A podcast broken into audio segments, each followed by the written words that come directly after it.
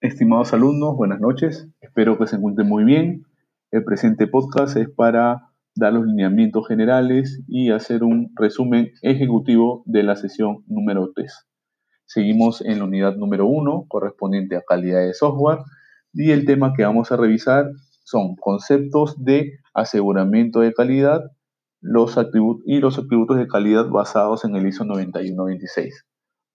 Eh, para la parte de aseguramiento de calidad, vamos a revisar los siguientes puntos.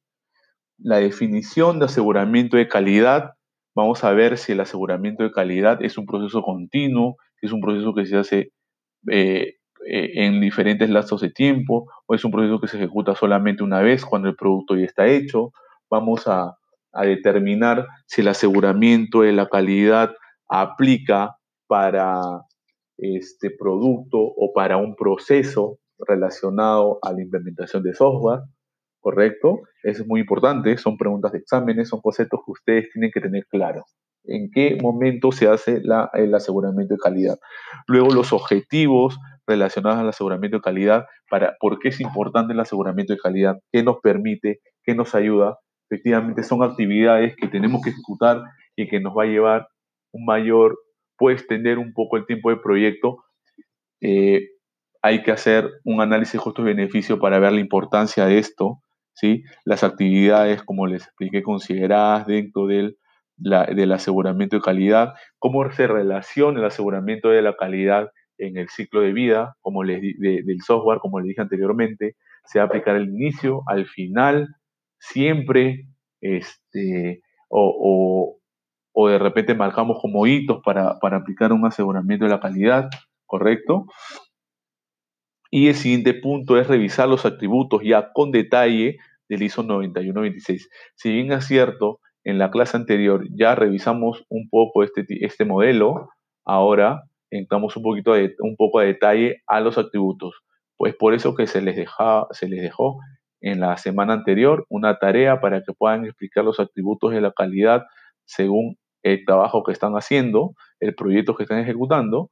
Entonces también este, aquí vamos a trabajar con ejemplos, con ejemplos prácticos, vamos a conversar y ver eh, cómo se podría aplicar cada uno de los atributos y sobre todo cómo se miden. ¿sí? Eh, es bueno, como le digo, ya cuenten con las, con las tareas semanales avanzadas, por favor, para que nada se les junte.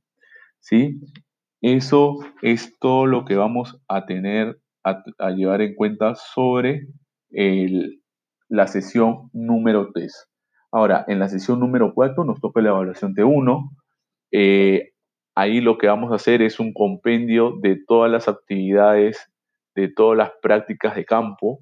Así que por favor, es muy, obviamente aplicando las mejoras que hemos visto semana a semana. ¿sí? Entonces, es muy importante, por favor, señores, de que tengan, que no se les junte el trabajo, que se organicen bien, porque este curso es demandante, porque todas las semanas va a haber tareas, ¿sí?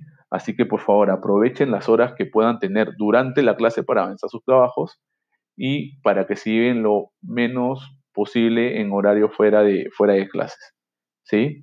Igual como, como les repito en todas las clases, eh, eh, siéntanse libres de poder eh, preguntarme eh, o, por algún alcance, voy a colgar información de apoyo para la ejecución de los trabajos de las prácticas de campo.